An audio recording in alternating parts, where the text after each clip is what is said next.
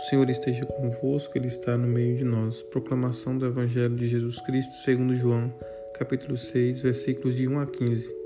Naquele tempo, Jesus foi para o outro lado do mar da Galileia, também chamado de Tiberíades.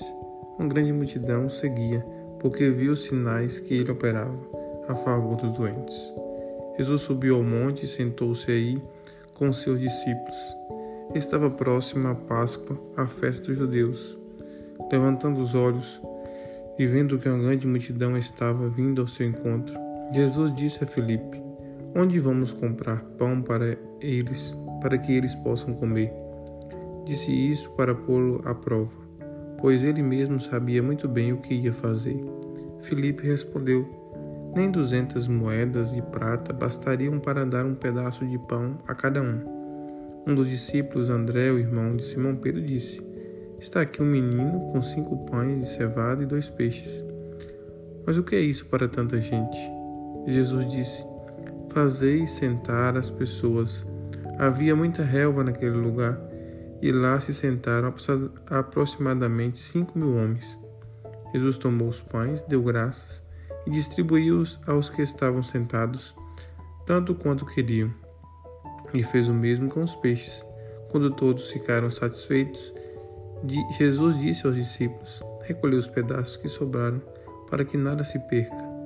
Recolheram os pedaços e encheram doze cestos com a sobra dos cinco pães deixadas pelos que haviam comido. Vendo o sinal que Jesus tinha realizado, aqueles homens exclamaram: Este é verdadeiramente o profeta, aquele que deve vir ao mundo. Mas quando notou que estavam querendo levá-lo para proclamar o rei, Jesus retirou-se de novo sozinho para o monte. Palavra da salvação, glória a vós, Senhor.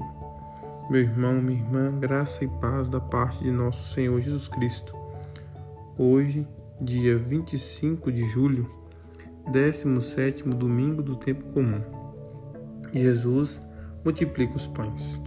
Primeiro, há uma grande multidão seguindo Jesus segue a pessoa de Jesus pelos prodígios que ele faz, pelos sinais que estão sendo realizados que atraem as pessoas até Jesus. Jesus atrai todos aqueles que estão sedentos, que estão com fome, que estão sofrendo, porque ele quer dar o conforto, quer dar a verdadeira vida a essas pessoas. Depois, nós vemos que Jesus subiu ao monte e os discípulos ficaram com a multidão. Os discípulos ainda não acreditam, não, não estão cientes, parece, da grandiosidade do poder de Deus em Jesus, quando questionam sobre como vão alimentar aquele povo. Eles estão no nível ainda material, Jesus já diz, e Ele é o pão da vida descido dos céus que pode alimentar o homem, saciar o homem. Homem no sentido amplo aqui, o ser humano saciar do desejo de felicidade, do desejo de realização, uma, uma felicidade que não passa e permanece para sempre.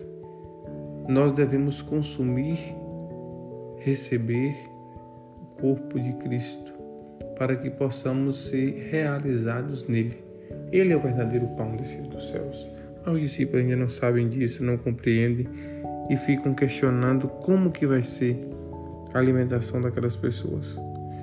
Jesus, então, vendo aquela confusão toda, chama os discípulos e diz: Olha, manda o povo sentar, que eu vou resolver. André diz que tem um menino com cinco pães e dois peixes. O menino é o, é o símbolo, aquela criança, de uma pessoa totalmente dependente de Deus, que depende da graça de Deus, está aberta à graça de Deus.